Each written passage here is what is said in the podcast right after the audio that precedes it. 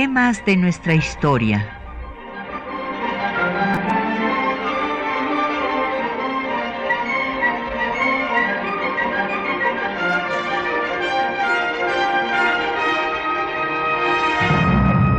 Un espacio que difunde el conocimiento del pasado para comprender nuestro presente. Programa a cargo de la maestra Patricia Galeana.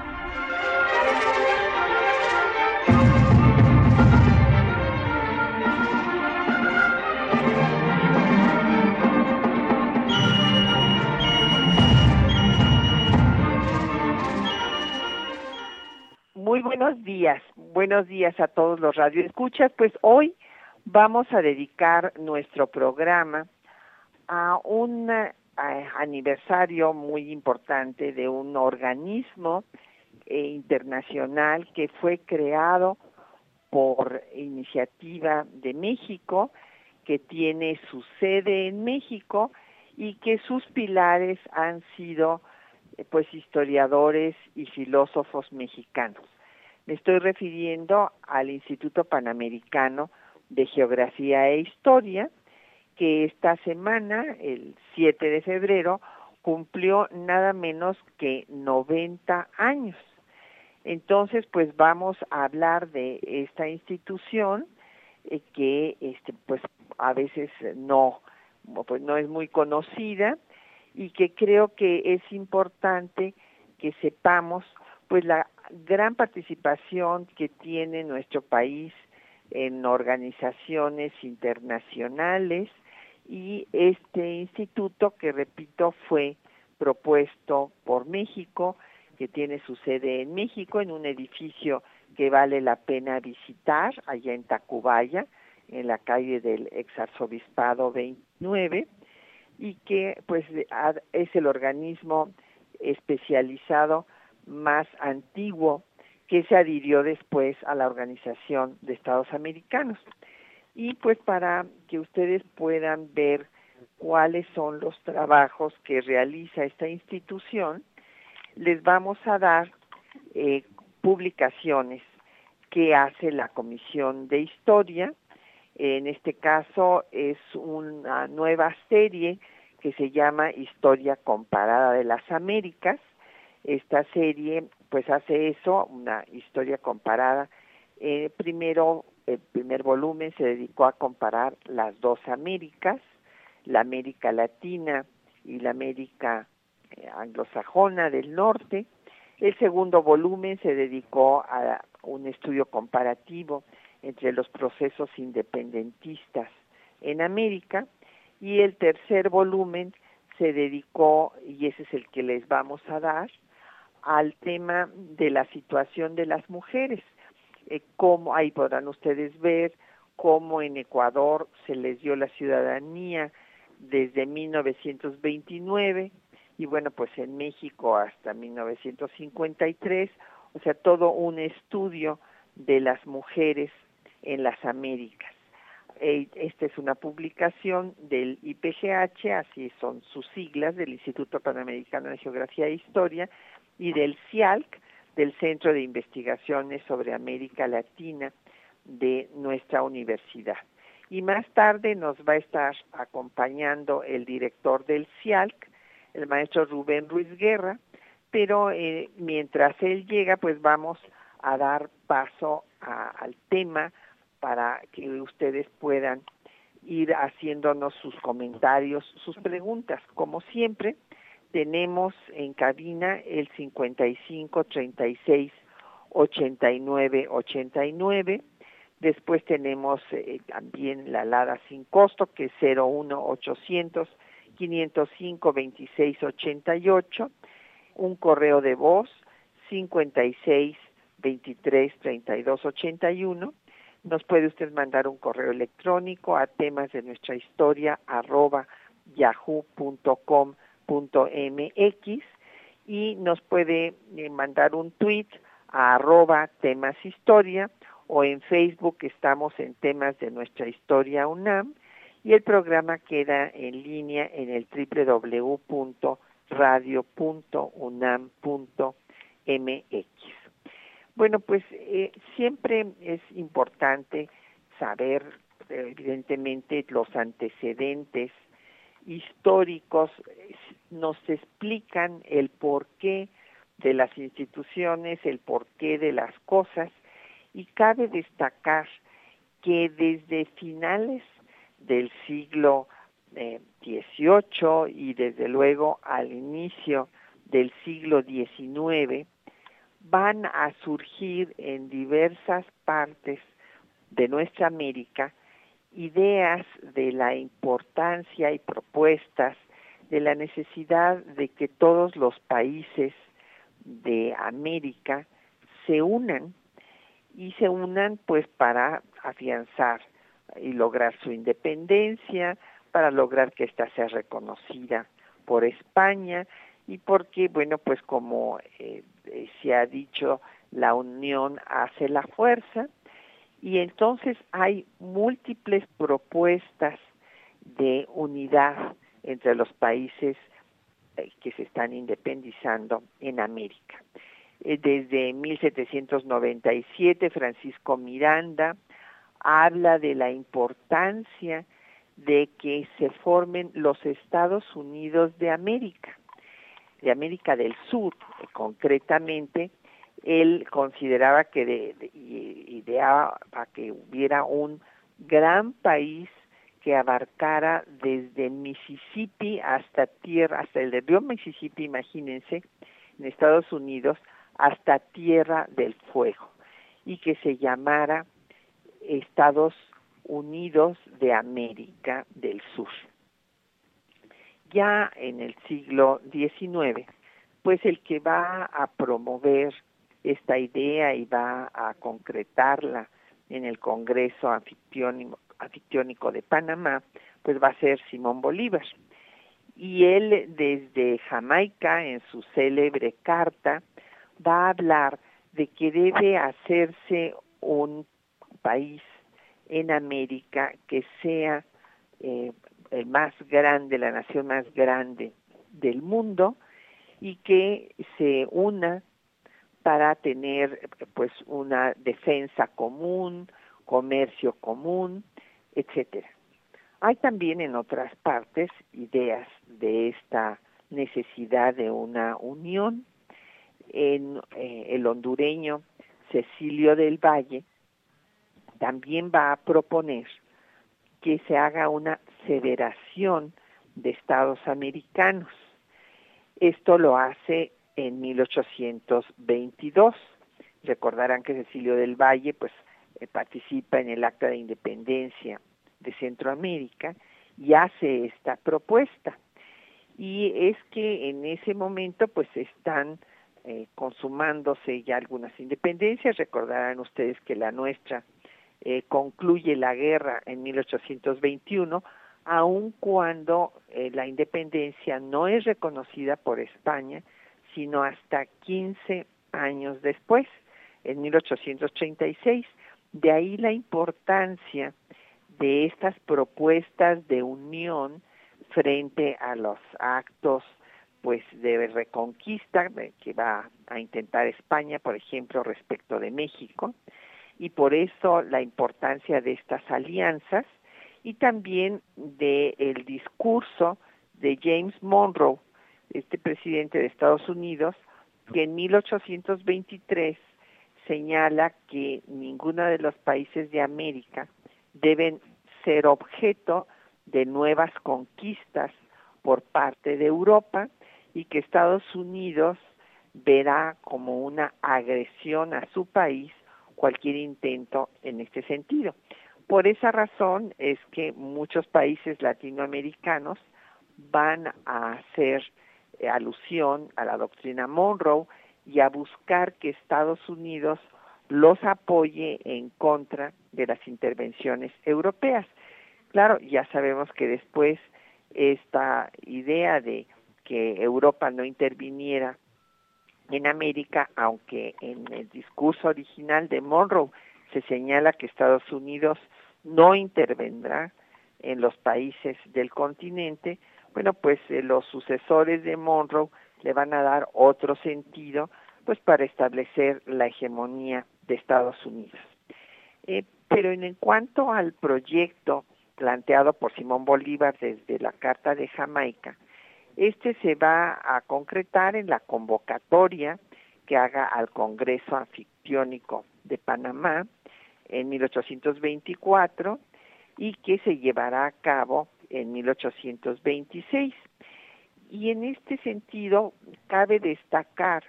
eh, las eh, propuestas eh, de unión qué reacción tuvieron en Estados Unidos. Y pues John Adams señala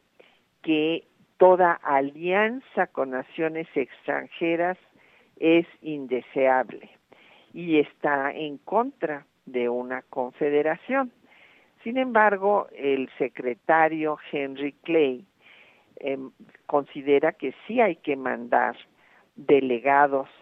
a este Congreso, pues para no dejar solos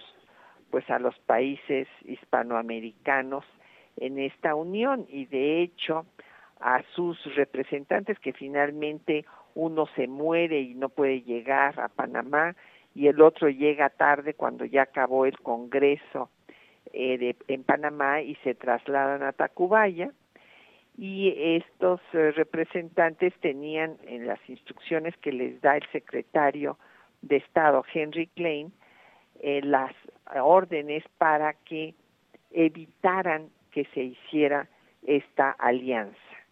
Porque consideraban que, bueno, y este era el argumento que iban a esgrimir, aunque en realidad lo que les preocupaba es que se formara una alianza entre todos los países de América Latina que eh, pues obstaculizara la hegemonía estadounidense.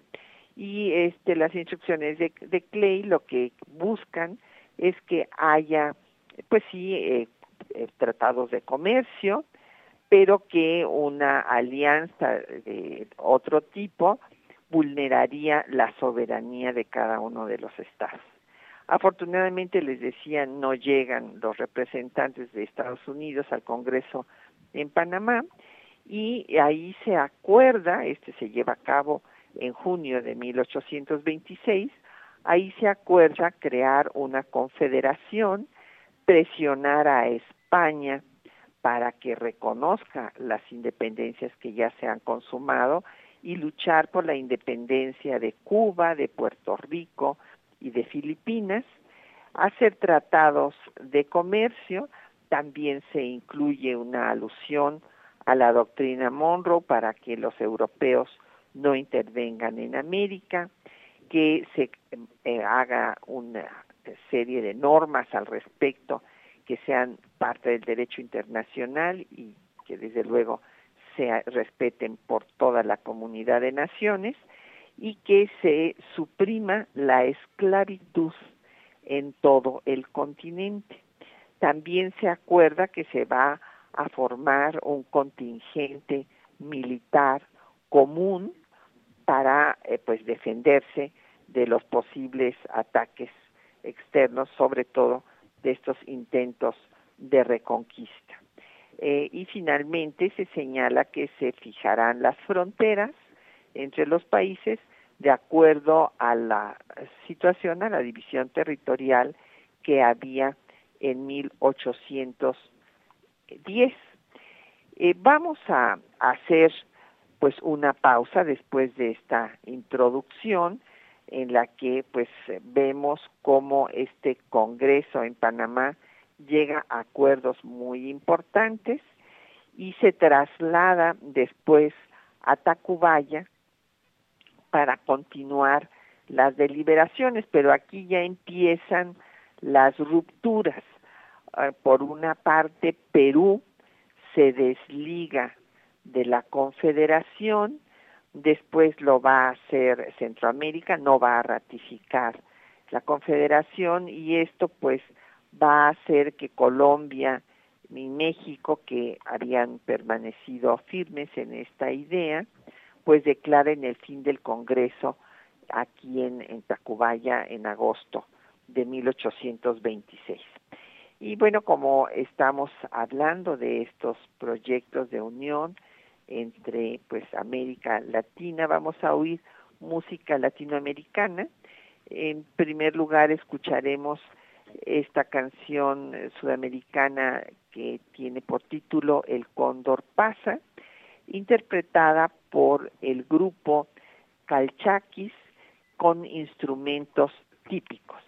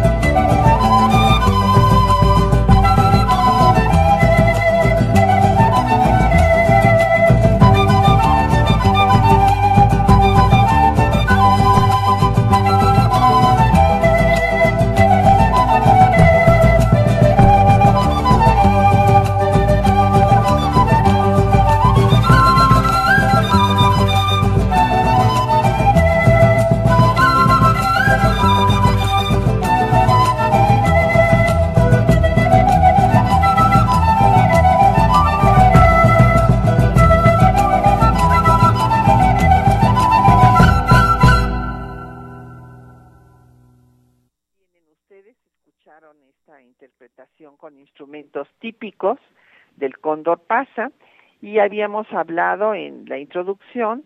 de esta idea de unión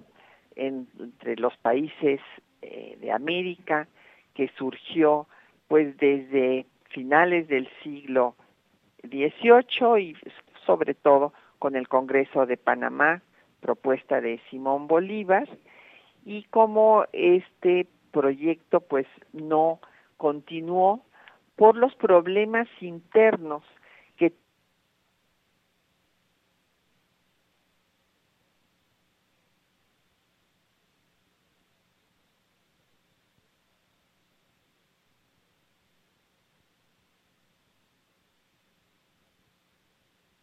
conocido en 1831 el canciller eh, de México en ese momento, que era Lucas Alamán, pues estableció eh, también la necesidad de esta alianza y eh, propuso lo que llamó un pacto de familia. Este es muy interesante, este proyecto, porque es un pacto en el que Alamán está pensando en que no participe Estados Unidos, sino que sea un proyecto únicamente de los países hispanoamericanos, o sea, los países que habían sido parte del imperio español, y manda a los representantes diplomáticos a los diferentes países de la región para que trabajen en esta alianza. Él dice, y así le llama, pacto de familia, porque dice que todos pues los países hispanoamericanos son como hermanos que los separa nada más pues la geografía, pero que tienen pues una historia común, una cultura común y que por lo tanto deben de unirse. Ahora, eh, en este proyecto la idea de Lucas Alamán es que el centro de este pacto fuera México, que México ocupara pues el lugar de la antigua metrópoli, o sea, de España, y que desde luego no tuviera participación Estados Unidos, porque Alamán consideraba que Estados Unidos era el enemigo natural y no el aliado natural, pues por su eh, diferente historia, eh, cultura, eh, religión, eran los anglosajones pragmáticos expansionistas del norte, y hay algunos países que tuvieron en principio simpatía por esta propuesta del pacto de familia de Lucas Alamán. Eh, fue el caso de Chile, que aceptó que hubiera un tratado comercial. También respondieron favorablemente Bolivia, Uruguay y después Guatemala, pero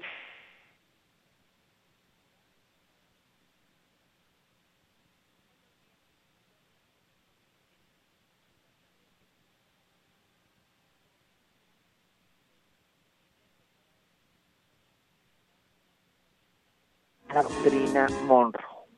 Y va a ser hasta 1889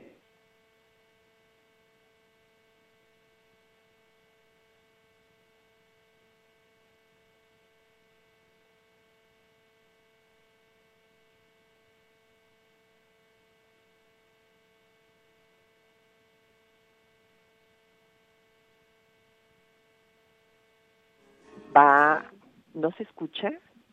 y entonces qué hago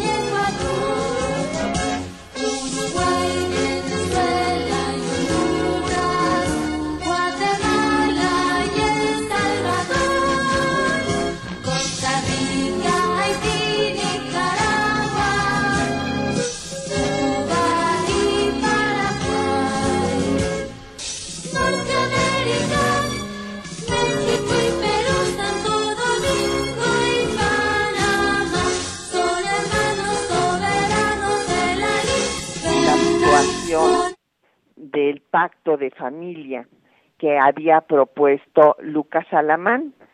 Este pacto de familia lo propuso en 1831 y como les decía yo, consistía en hacer un pacto entre todos los países hermanos de América Latina, pero solo los que habían formado parte del imperio español, o sea, los hispanoamericanos, puesto que consideraba que Estados Unidos era el enemigo natural y que eh, los países que habían sido parte del imperio español tenían una historia y una cultura común. Eh, Alamán pensaba que quien debería de encabezar este pacto de familia era México, que había sido la Nueva España, y hubo algunas respuestas positivas, como le señalaba yo, de Chile, que aceptó el tratado, un tratado comercial, también Bolivia, Uruguay y Guatemala eh, contestaron eh, positivamente, pero después no prosperó por los problemas internos de los países y se siguió invocando a la doctrina Monroe en defensa de la situación pues que vivían eh, todas estas nuevas naciones de que eh, los antiguos imperios europeos seguían presionándolos ya para obtener recursos de estas nuevas naciones y eh, para darles reconocimiento, pero a cambio de tratados ruinosos para nuestros países. Fue hasta el final, pues ya del, del siglo, en 1889, cuando tiene lugar la primera conferencia panamericana que se va a realizar en Washington. Ahí este, va a estar organizada por el secretario de Estado de Estados Unidos, que es James Blaine, y ahí eh, pues hay que reconocer que tuvo un gran gran poder de convocatoria porque asisten representantes de todos los países menos de Dominicana y lo primero que en la primera conferencia lo que se acuerda es que haya libre comercio entre los países, facilitar que eh, puedan circular los eh, bienes de cada uno de ellos. En la segunda conferencia se dedica al tema de patentes y marcas, así como al intercambio cultural y en la cuarta conferencia interamericana que se lleva a cabo en 1910 se establece que va a formarse una Unión Panamericana de todos los países con sede en Washington, que es el antecedente de la Organización de Estados Americanos.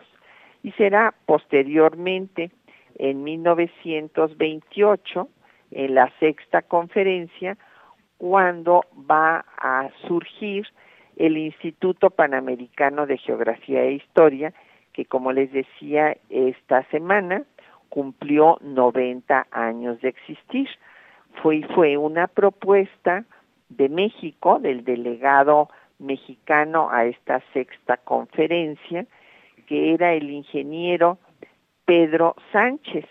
en ese momento director de Estudios Geográficos y Climatológicos de la Secretaría de Agricultura y Fomento. Y el ingeniero Pedro Sánchez propuso, desde luego como representante de México,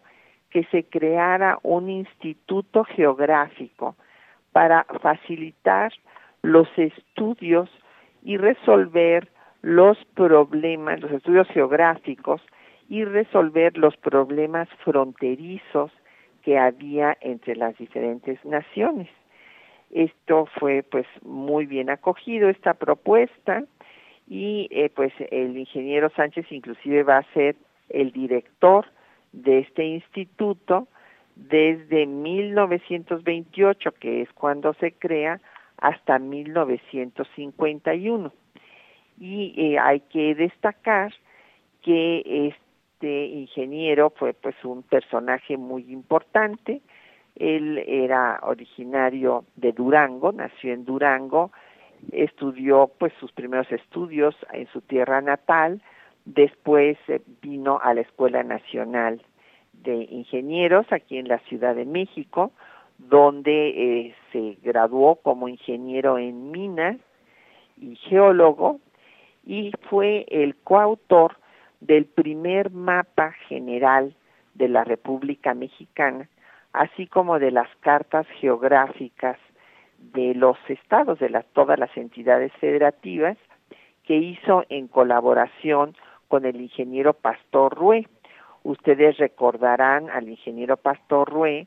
que fue pues un eh, diputado constituyente muy importante porque a él se debe la redacción del artículo 27 de nuestra Constitución y también colaboró en el 123. Eh, entonces el ingeniero Jorge Sánchez pues fue un cercano colaborador de Pastor Rue y en ese momento el presidente Plutarco Elías Calles eh, da eh, instrucciones a la delegación mexicana para que ofrezcan que sea México la sede de este instituto y en efecto pues el propio ingeniero Jorge Sánchez va a escoger los terrenos donde se hace el edificio ad hoc junto al observatorio nacional ahí en Tacubaya, en donde había estado el arzobispado, en el, número 29 de la calle del ex arzobispado, y es un edificio que vale la pena que invitamos a nuestros radioescuchas que vayan a visitar. Tiene un bellísimo vitral eh, donde está eh, pues en nuestra América y también una galería eh, donde aparecen todos los historiadores eh, geógrafos más importantes que ha tenido el continente americano en estos 90 años.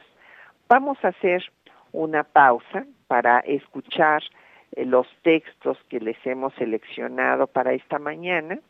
que son textos de dos grandes personajes de la cultura nacional, el doctor Silvio Zavala, que fue el presidente de la Comisión de Historia del IPGH de 1946 a 1963 y él nos explica cuál es el objetivo del IPGH y de su comisión de historia y también otro gran eh, personaje de nuestra cultura nacional que es el doctor Leopoldo Sea, el filósofo de nuestra América, que también habla de cuál es el objetivo de estudiar eh, las ideas que han surgido en América, puesto que se eh, decía que en América no se hacía filosofía, y entonces él eh, demostró con su obra y coordinando todos estos trabajos la importancia del pensamiento americano. Escuchemos.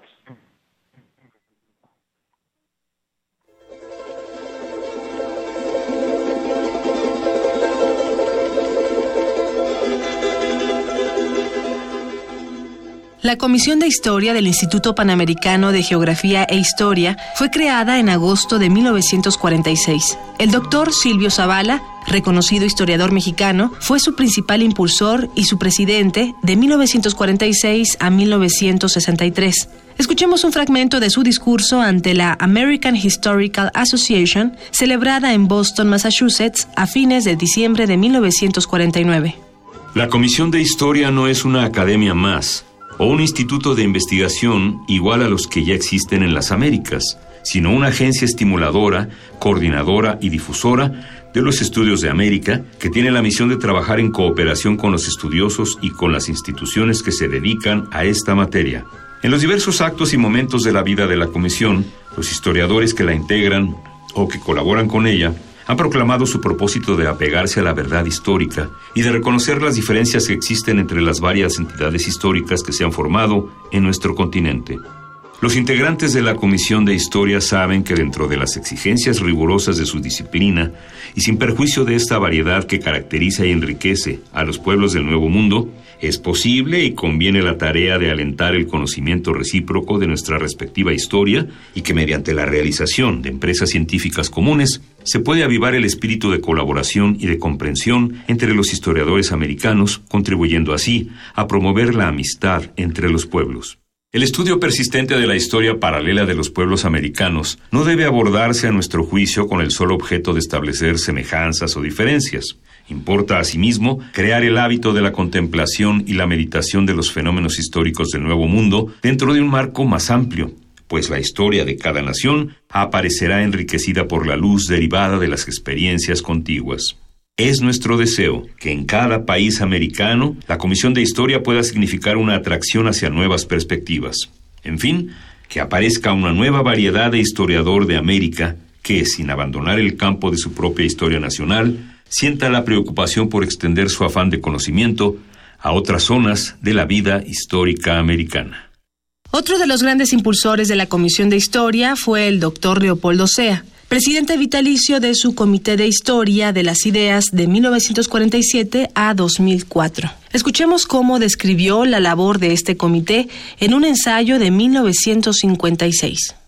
La preocupación por el estudio de la historia de las ideas en América no es nueva, pero sí es nuevo el interés público y académico. Tal preocupación viene a ser una expresión más de lo que se ha venido llamando toma de conciencia de nuestra América. El Instituto Panamericano de Geografía e Historia, a través de su Comisión de Historia, ha prohijado la creación de un comité que coordine y estimule una visión clara de las realidades que forman nuestra América. Se darán diversas respuestas, se utilizarán distintos instrumentos, pero sin que las unas ni los otros borren el perfil que les da unidad. Perseguimos una total independencia de criterio, no obstante que el Instituto Panamericano de Geografía e Historia es una institución oficial en la que están representados todos los países americanos, lejos de pedir historias oficiales, haciendo honor a la tradición democrática y liberal americana, mantuvieron la tesis de dejar esta responsabilidad al criterio de los investigadores, determinación que es importante en una época como la nuestra, en que la palabra ideas suele alarmar, máxime si se trata de ideas contemporáneas. Una historia de las ideas en América, como cualquier otra historia, solo podría serlo de verdad si se empezaba por emancipar a sus autores de las limitaciones oficiales. La principal tarea de este comité será la de estimular en toda América el estudio de las ideas, el pensamiento y las influencias filosóficas en el continente americano para que en esta forma se vayan elaborando las respectivas historias nacionales en este campo que habrán de servir de base para una historia general del pensamiento, las ideas y la filosofía de América.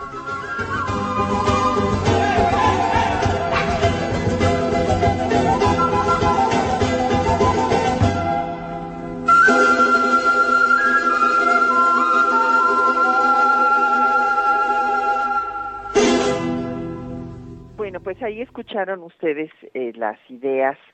de eh, Silvio Zavala y de Leopoldo Sea, y es muy importante lo que reflexionaba el doctor Sea de la importancia de que no se hicieran historias oficiales, aun cuando el IPGH es un organismo pues que representa a todos los estados miembros y se mantiene por sus cuotas eh, desde sus orígenes y esto es algo que por lo cual debemos seguir luchando quienes formamos parte de esta institución, debe de respetarse eh, la libre expresión de las ideas y que, como dijo el doctor Leopoldo Sea, no representan historias oficiales, los trabajos del instituto, sino pues que tiene la libertad de expresión de todos los miembros, como en cualquier trabajo académico. Ya nos han llegado preguntas y comentarios de nuestros radioescuchas. Primero, don José Guadalupe Medina de la Nezahualcóyotl nos pregunta si la idea de integrar a los países de América en una confederación nació de la idea de unificadora de Simón Bolívar. Sí, en efecto, don José Guadalupe, él fue de los primeros, había yo mencionado que Francisco Miranda eh, pues también lo había propuesto antes, pero después de Miranda, pues fue eh, Simón Bolívar, sin duda, y por eso es que ha permanecido pues como símbolo eh, de la integración americana. Benito Díaz Contreras, de satélite, nos pregunta si se considera que en principio, ah bueno, él pues está dándonos una opinión y nos pregunta la, nuestra, que él considera que en principio la doctrina Monroe era eh, con buenas intenciones, pero que se fue degenerando. Sí coincido con usted, eh, eh, don Benito, porque en efecto, en un principio, bueno, pues es una declaración para pues, que paren las acciones europeas en contra de las nuevas naciones americanas, y en el discurso pues se señala que Estados Unidos no respetará este, la autodeterminación de los pueblos de la región y bueno, esto después, como sabemos, irá cambiando. y en lugar de ser América para los americanos se convierte en América para los estadounidenses, pero tiene usted razón, se fue degenerando con el tiempo y eh, convirtiéndose pues en una acción de hegemonía del país del norte. Eh, Rafael del Valle de la Miguel Hidalgo eh, nos pide que repitamos la dirección del IPGH con mucho gusto. Es la calle del ex arzobispado, o sea, ahí estuvo el arzobispado en el siglo XVIII. Es interesante la historia del edificio porque después en 1847 fue residencia de Santana, fue la residencia así como la casa del, de veraneo, se le llamaba el Aranjuez mexicano porque así como los reyes de España tienen una casa de veraneo en Aranjuez, pues aquí estaba en Tacubaya y después eh, de 63 a 83 estuvo ahí el colegio militar, en 83 se estableció ahí la comisión geodésica, eh, en 89 se construyó el Observatorio Astronómico Nacional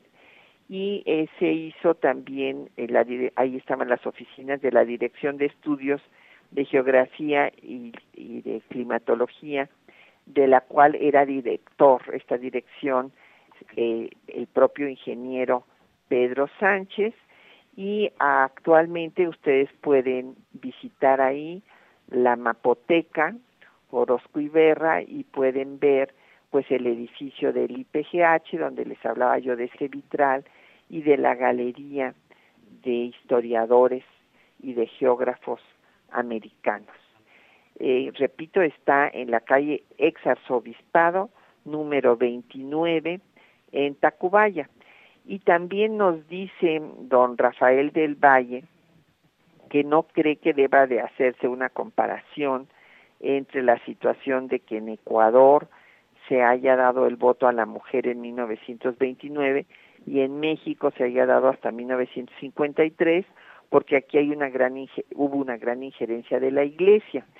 Don Rafael, déjeme decirle, eh, bueno, sí, este, muy respeto mucho su su punto de vista, pero eh, sí es importante hacer historia comparada porque entonces ubicamos los hechos históricos en su dimensión real, no nos estamos comparando con los países nórdicos de Europa, sino con los países de nuestra región latinoamericana, donde tenemos una historia y una cultura común, desde luego con sus peculiaridades. En efecto, en México se dio algo que no se dio en los países latinoamericanos desde la independencia. Ah, los países eh, de Sudamérica eh, se independizaron por movimientos de militares criollos, pero no hubo una revolución popular como se dio aquí en la Nueva España, porque aquí quien encabezó el movimiento de independencia fue un cura, un cura del bajo clero, Miguel Hidalgo, que incorporó a los indígenas, a la, suprimió las castas, abolió la esclavitud y este proceso se este, le da una peculiaridad en efecto a México respecto de las otras independencias. Y también aquí en México se dio un movimiento de reforma en diferentes países. Hay, hubo también liberales, hubo también lucha entre liberales y conservadores, pero en efecto eh, la influencia de la Iglesia Católica no nada más se da en México, don Rafael, esto sí quisiera yo comentarlo, sino en toda la región eh, hispanoamericana o latinoamericana. En toda hubo este hegemonía de la Iglesia Católica y bueno, pues esta lucha por los estados, por independizarse de la Iglesia, que en México se logró gracias a la guerra de reforma y a las leyes de reforma desde mediados del siglo XIX. Pero déjeme decirle que hay otros países de la región latinoamericana donde pues eh, sigue todavía teniendo la iglesia una decisión pues eh, eh, política beligerante. Y aquí también en México, pues cada vez que pueden también lo intentan. Vamos a hacer una pausa para escuchar ahora el himno de las Américas,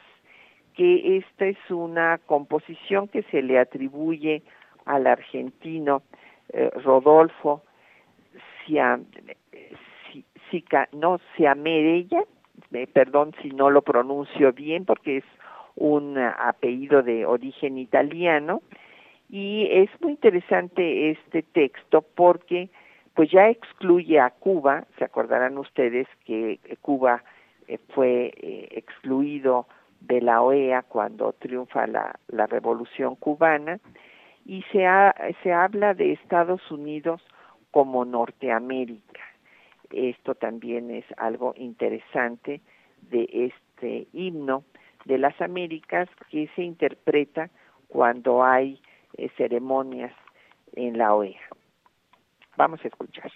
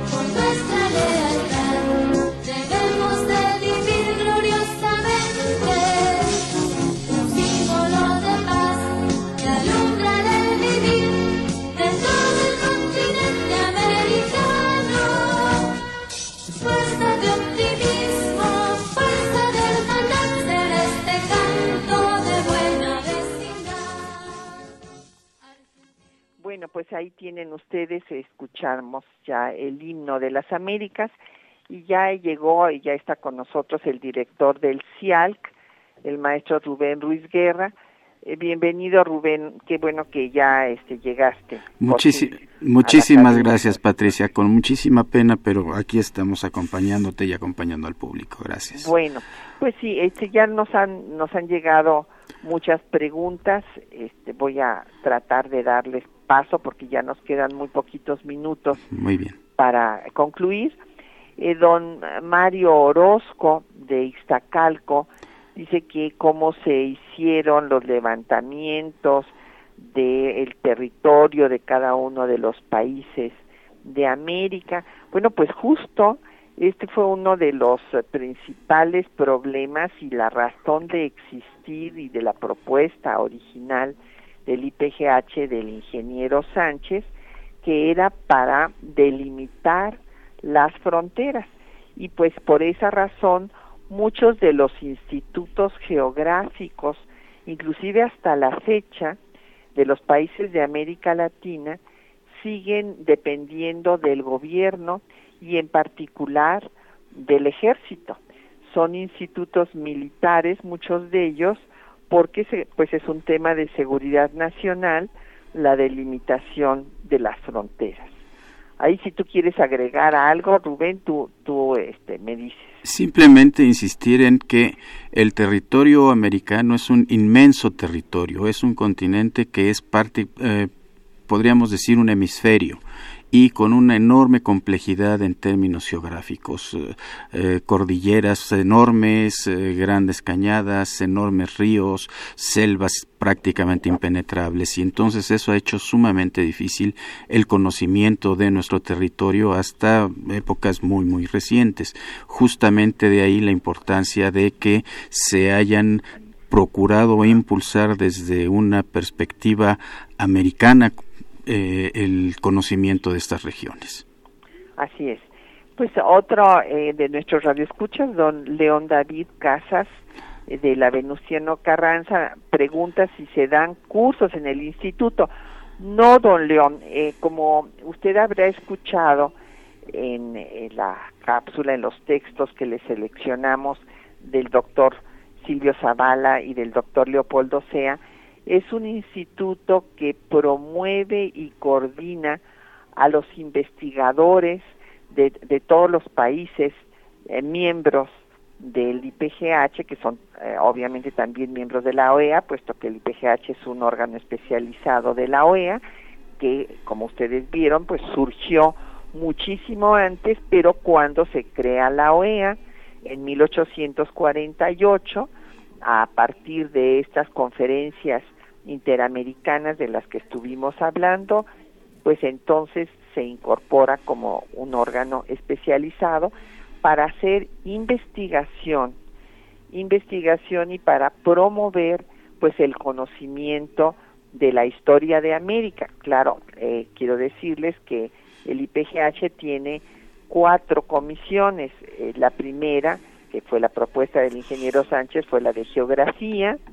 Después se crea la de cartografía precisamente para hacer los mapas y pues resolver los problemas de límites. Y después en 1946 se crea la de historia que es una propuesta de Cuba. Y pues el que va a presidirla va a ser el doctor Silvio Zavala que va a promover pues que se estudie la historia de América. O sea sin dejar de estudiar las historias nacionales, pero sí que se estudie a la región, pues por todas las convergencias que tiene y para promover el conocimiento mutuo de los países, de nuestros países, y una pues mayor eh, amistad entre los mismos. Esa es la idea de, del IPGH y lo que sí ofrece son premios ofrece el premio que lleva el nombre de Silvio Zavala para eh, los trabajos de historia colonial, el premio Leopoldo Sea de Pensamiento de América para los trabajos pues de, filosofía, de historia de las ideas, y también eh, se ha creado recientemente el premio de historia panamericana para trabajos de tesis, de licenciatura y posgrado sobre historia de América. ¿Algún comentario que quieras añadir? Eh, eh, sí, también están los apoyos a proyectos eh, técnicos, creo que se ah, llama, que es muy, muy importante porque es un recurso que se ofrece a grupos de investigación para poder profundizar en ciertas áreas del conocimiento de, de nuestra región. Y nos llamó también doña Minerva Garduño, bueno, nos mandó un post por Facebook y dice que ella es vecina y que le dio mucho gusto conocer la historia del edificio y que este que es una joya, sí es un edificio muy bonito que vale la pena conocer. Don Agustín Mondragón, pues él eh, insiste en que finalmente la doctrina Monroe se ha convertido pues en que Estados Unidos eh, tenga hegemonía sobre los países de todo el continente. Y don Efren Martínez nos pregunta que en qué consistió el aniversario del IPGH. Bueno, don Efren, pues hubo una ceremonia, se develó una placa, estuvo el embajador, el representante de la OEA, el representante del gobierno de México, las autoridades del IPGH, y se inauguró esta galería que estamos invitándoles para que la vayan a conocer. Además es importante, pues eh, ya que estén ahí, visitar la Mapoteca Orozco y Berra. Y también pues nos llamó eh, don Agustín Alcaraz de la Benito Juárez, que dice que si los eh, las publicaciones del IPGH se pueden conseguir en el INER en San Ángel, pues no están, don Agustín, pero vamos a ver que se pongan, con mucho gusto. Eh, don Aurelio García Alcántara eh, de Tlanepantla, pues nos hace comentarios sobre la necesidad de liberarnos de, de, las, de la hegemonía norteamericana y capitalista. Don Jorge Morán nos pregunta sobre la revolución bolivariana que encabezó el presidente Chávez en Venezuela. Esa te la dejo a ti, Rubén. Habría que ver en qué sentido está preguntando. Tendríamos que poner en el contexto de los inicios del siglo XXI cuando se generó una tendencia muy importante en varios países de nuestra América sobre el socialismo del siglo XXI. Varios gobiernos que llegaron electos democráticamente a la presidencia de, eh, de sus respectivos países y que emprendieron una serie de tareas que buscaron de alguna manera generar nuevos equilibrios en términos sociales, en términos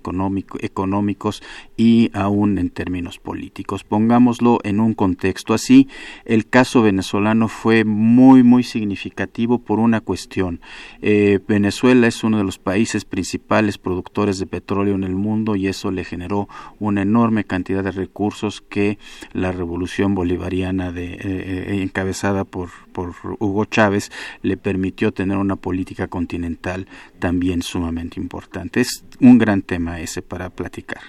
Sí, claro. Bueno, y, eh, si nos da tiempo, pues todavía tenemos más preguntas y comentarios. Doña Josefina Cruz de Whisky Lucan nos dice que a qué se debió que no se uniera América Latina. Bueno, hay muchísimos, hay más de una docena de instrumentos eh, regionales de unión entre eh, América y América Latina concretamente. Eh, quiero decirle, doña Josefina, que desde 1960 pues surgió primero la Asociación de Libre Comercio de Sudamérica, en la que participa México. Quiero decirles que México participa prácticamente en todas estas organizaciones pues que buscan la integración latinoamericana. Esta es la ALALC. En 64 se creó el Parlatino para fortalecer la democracia y los parlamentos de los países de América. En 69 la Comunidad Andina, que fue una eh, contrapropuesta subregional a la ALALC. Después surgió el CARICOM en el Caribe, México es observador, el CELA, el sistema económico latinoamericano en 75, la ALADI, el Grupo de Río, el Mercosur, el SICA, UNASUR, ALBA, que fue una propuesta justo de, Hugo Chávez, y la CELAC, eh, que pues es una continuidad del Grupo de Río y también la Alianza del Pacífico. Y bueno, pues yo creo que si no han tenido pues más frutos estos eh, intentos de integración, pues básicamente ha sido por los problemas de cada uno de nuestros países, ¿no crees, Rubén? Eh, absolutamente, absolutamente. los problemas internos para conformarnos como naciones han sido enormes por muchas y muy diversas razones históricas. Y a eso se tiene que agregar que nos hemos conocido poco creo que uno de los instrumentos y lo señaló muy bien el testimonio de eh, eh, que se leyó de, don Silvio Zavala y también el, pronunciamiento de don Leopoldo Sea necesitamos conocernos más. Y eso creo que ha sido uno de los elementos sobre los cuales todavía tenemos que trabajar mucho más, todavía instituciones como el Instituto Panamericano en Geografía e Historia, eh, como tengo que decirlo, el Centro de Investigaciones sobre América Latina y el Caribe. Que tú diriges, eh, y además eres el vicepresidente de la Comisión de Historia. Sí, además es un enorme privilegio que tengo, eh, que nos implica que tenemos que trabajar por conocernos más. En la medida en que nos conozcamos mejor, en que nos conozcamos más, en que sepamos realmente quiénes somos, tendremos mayores posibilidades, no solo de tener mayor comercio, no solo de tener mayor interlocución política, sino de lograr conformarnos como una fuerza mundial que se necesita en términos de construir una sociedad más justa y más humana. Así es, y bueno, precisamente es el objetivo del IPGH, este conocimiento mutuo, porque pues no conocemos ni siquiera la historia de nuestro vecino de Guatemala, menos de otros países, entonces pues este es el objetivo del IPGH pues ya nos tenemos que despedir, ya se nos agotó el tiempo. Agradecemos eh, pues que hayas llegado aunque fuera al final, Rubén. La verdad estoy muy contento por haber podido llegar. Bueno, y muchas gracias a nuestros radioescuchas, a don Javier Guerra, de la Benito Juárez, Martín Catalán, eh, don Abraham Jarif, que nos mandó un post, a Harza Devi, le saludamos por Twitter, eh, Lucrecia Aburto de la Benito Juárez, Carlos Morales también de la Benito Juárez. Y José Luis Zúñiga de la Venustiano Carranza. A todos muchísimas gracias por su atención. Y a nuestros compañeros que hicieron posible este programa, Juan Stack y María Sandoval en la lectura de los textos, a Gerardo Eduardo Zurrosa en el control de audio, a Quetzalín Becerril en la producción, a Erlinda Franco en los teléfonos y Patricia Galeana se despide de ustedes hasta dentro de ocho días.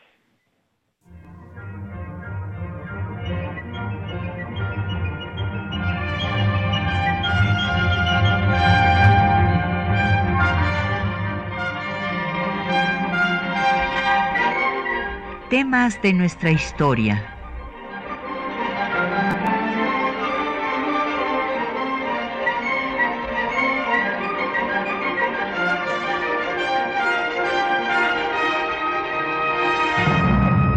un espacio que difunde el conocimiento del pasado para comprender nuestro presente. Programa a cargo de la maestra Patricia Galeana.